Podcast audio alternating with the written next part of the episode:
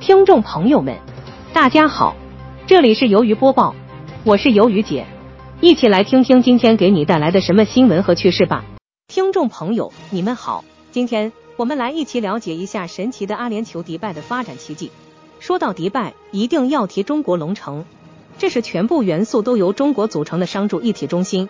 龙城由中阿两国政府通力合作打造的商业中心，是中国企业和产品走出去的典范。从立意到成立建成，仅花了三年时间。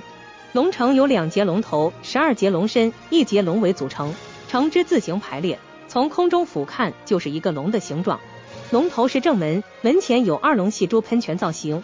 龙城于二零零四年正式开业，内有商铺三千五百个。龙城是中国在迪拜的一个缩影。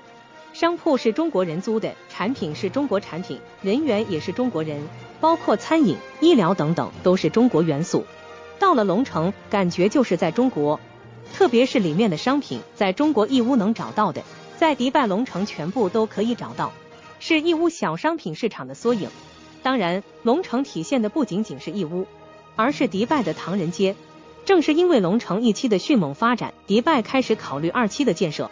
龙城商场二期项目于二零一六年底开始试营业，总耗资近十亿迪拉姆，约合二点七四亿美元。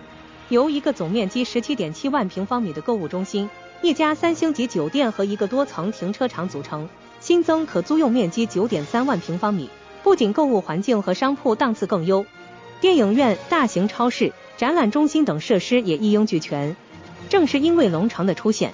中国人开始在发展壮大，从上世纪的只有几百人，迅速发展到现在的二十多万中国人，人员增长了几百倍。